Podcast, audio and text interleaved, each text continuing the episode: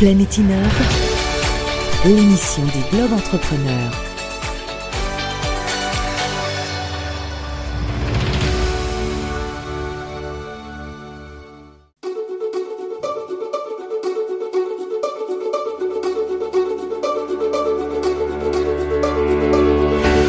Planète Innove, l'émission des Globes Entrepreneurs.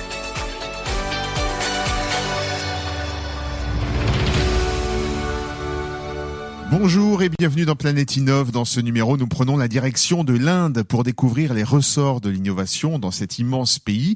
Et aujourd'hui, le coup de fil à Business France nous plonge tout droit dans l'univers des jeux vidéo.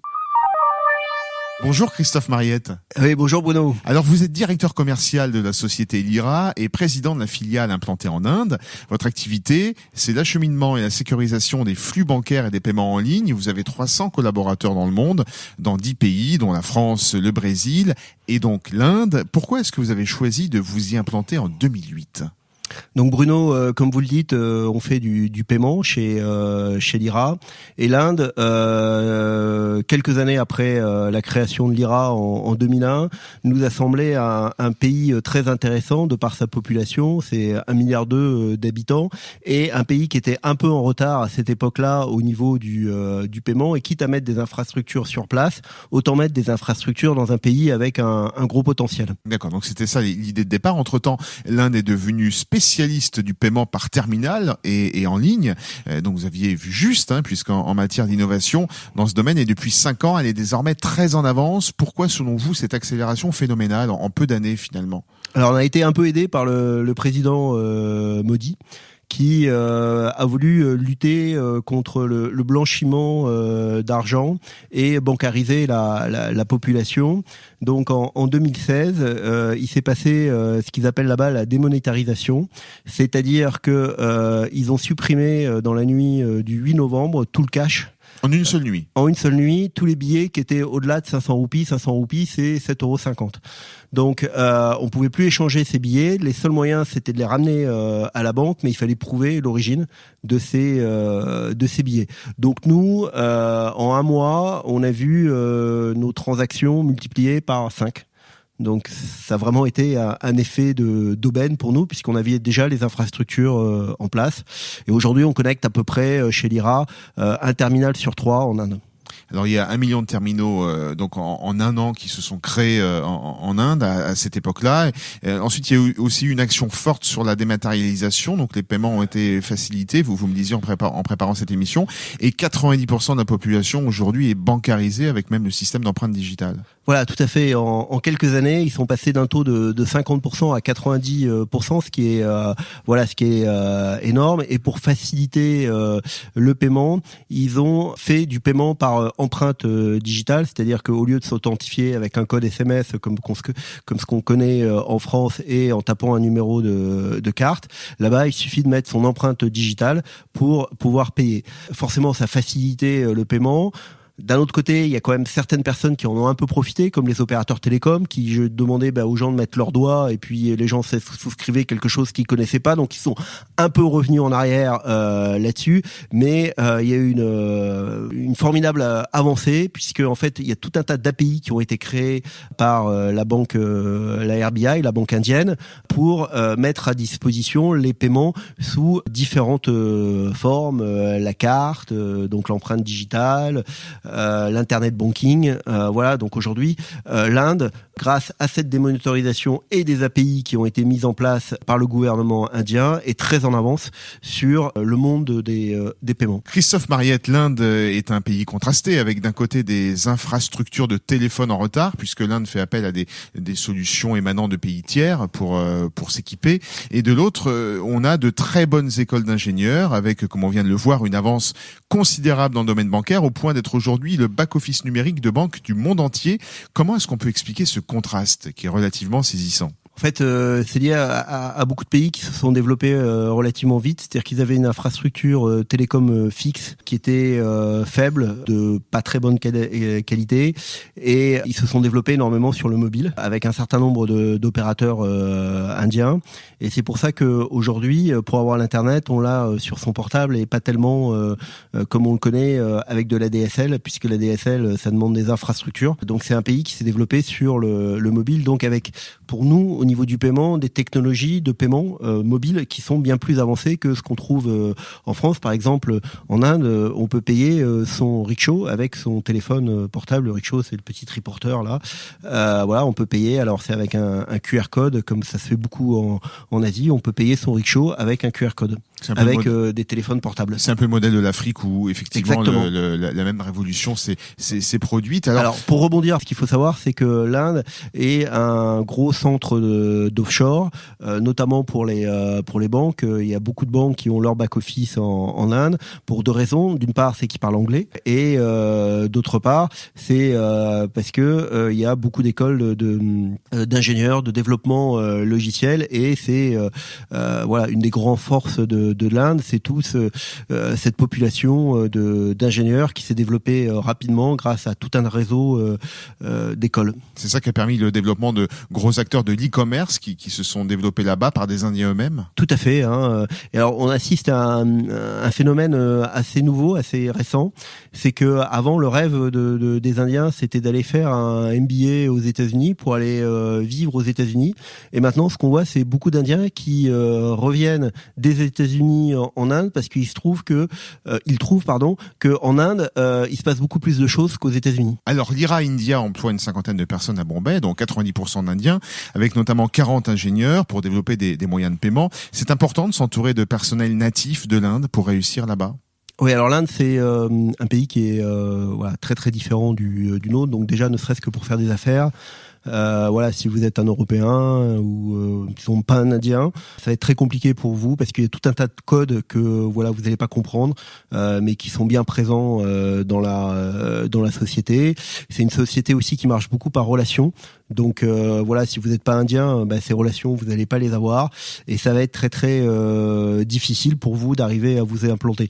Nous en fait, on a des, des, Français sur place que depuis peu. En fait, depuis le, le moment où on a créé décidé de, de créer notre équipe de, de développement euh, en Inde parce que euh, il fallait développer beaucoup de moyens de paiement pour le marché euh, indien et on a trouvé que euh, bah voilà c'était euh, plus rapide de le faire en étant basé en Inde. Nous on n'a pas du tout cette politique d'offshoring, c'est-à-dire ce qu'on développe en Inde, c'est pour l'Inde, c'est tout. Sur l'Inde, on fait que le marché indien. Déjà c'est un marché qui est voilà qui est énorme. Hein. Juste pour vous donner un, un, ordre de, de grandeur, en Inde on, on, connecte 700 000 terminaux de paiement, c'est-à-dire à peu près un terminal de paiement sur trois. On travaille avec les, les principales banques indiennes. On a lancé euh, notre solution de paiement euh, en ligne, euh, le fait aussi d'être établissement de paiement en Inde. Donc on est déjà très occupé sur l'Inde. Alors on a rayonné un peu sur les pays qu'on appelle de l'Asie du Sud. Donc on a vendu des solutions au Népal, au Sri Lanka, au Bhoutan même, au Bangladesh. voilà, mais on s'est limité vraiment à, à l'Asie du Sud. voilà, c'est déjà beaucoup de travail. Déjà largement suffisant. Vous parliez des, des codes dans, dans, la société pour faire du business. Vous avez un exemple juste pour nous donner une illustration de, de comment ça se passe euh, dans cette culture, le, le, business, dans, dans l'innovation euh, en particulier? Euh, oui, c'est-à-dire que les, les, les, Indiens ont une vie euh, sociale qui est euh, très très remplie avec beaucoup d'obligations liées euh, euh, à des rites, liées à des mariages, liées et donc en fait ils se voient aussi énormément parce que c'est une famille agrandie. Hein, un mariage c'est 500 ou 1000 ou 1000 personnes. Ils vivent dans leur communauté. C'est une communauté agrandie, mais c'est des communautés et à travers ces voilà à travers ces communautés, ben voilà vous avez des communautés où c'est plutôt des gens euh, d'affaires. Donc euh, voilà, si vous voulez faire des affaires, faut plutôt prendre quelqu'un euh, de cette communauté-là. Voilà, c'est ça, ça c'est des codes qui, voilà, si vous n'êtes pas indien, vous, vous les connaissez pas. On peut pas les deviner. Christophe Mariette, comment voyez-vous votre futur en Inde avec l'IRA India? Bah, brillant déjà. Euh, faut savoir que ces dernières années, on, on a connu euh, voilà une très forte augmentation, que ce soit au niveau du chiffre d'affaires. L'année dernière, on a doublé notre chiffre d'affaires. On est passé de 2,5 à 5 millions d'euros voilà en Inde. Aujourd'hui, ça représente un peu moins de 10% de notre chiffre d'affaires total pour pour l'IRA. On a aussi doublé le nombre de de, de, de, de personnes en Inde justement pour proposer des produits pour le marché indien et on, on souhaite continuer dans cette cette voie-là. On a une grande chance d'être connecté à, à l'ensemble des banques indiennes et surtout ça c'est important en Inde. Ça fait dix ans qu'on est présent en Inde, donc on est vu comme des gens sérieux. Au départ, ça a commencé lentement parce que les gens se méfiaient et voilà le fait qu'on ça fait dix ans qu'on soit en Inde, qu'on traite ben voilà des centaines de millions de, de transactions, on est vu comme un acteur sérieux en Inde. Donc pour innover en Inde aujourd'hui, bien sur le plan technologique bien sûr et numérique, eh bien on, peut y aller. On va trouver des ingénieurs formés, très bons ingénieurs qui parlent anglais en plus et qui vont pouvoir aider des des, des startups à, démarrer, qu'elles soient euh, françaises, anglaises, indiennes, peu importe. Oui, alors on va trouver en effet des très bons ingénieurs, mais bon, ce qu'il faut savoir, c'est que euh, les gens qui sont bons, euh, il faut les payer. Voilà, c'est-à-dire que voilà, le coût des ingénieurs est un peu moins élevé qu'en France, mais aujourd'hui l'écart se, se resserre. Hein. Même les, les, hauts postes, quelque part, c'est des c'est des salaires qui sont assez similaires. Hein. Trouver un bon manager, c'est voilà, c'est quelqu'un auquel vous, devez avoir confiance et c'est pas obligatoirement si simple que que cela. Après, oui, on trouve des gens qui sont bien formés. Après, il y a hum, une différence culturelle, c'est-à-dire que c'est une société qui est encore assez hiérarchique, c'est-à-dire que quand euh, vous donnez un ordre, même si vous allez dans le mur, euh, bah, les gens, euh, voilà, ils vont exécuter l'ordre que vous allez donner. Donc c'est difficile d'avoir du feedback. il faut prendre l'habitude bah, de ne pas avoir beaucoup de, de feedback ou de mesurer les signaux faibles parce que en fait, euh, si vous allez dans une mauvaise direction, vous n'allez pas avoir des signaux forts, vous allez avoir des signaux faibles. Merci beaucoup Christophe Mariette pour ce témoignage. Vous êtes, je le rappelle, le président de l'IRA India. À bientôt. Merci Bruno. Le coup de fil à Business France. Bonjour Francesco Plazzota. Bonjour. Alors vous êtes chef de projet sur euh, plusieurs secteurs chez Business France, dont le jeu vidéo. Et justement, c'est le sujet qui nous intéresse puisque vous préparez, Francesco, eh bien euh, un voyage à San Francisco au salon professionnel GDC.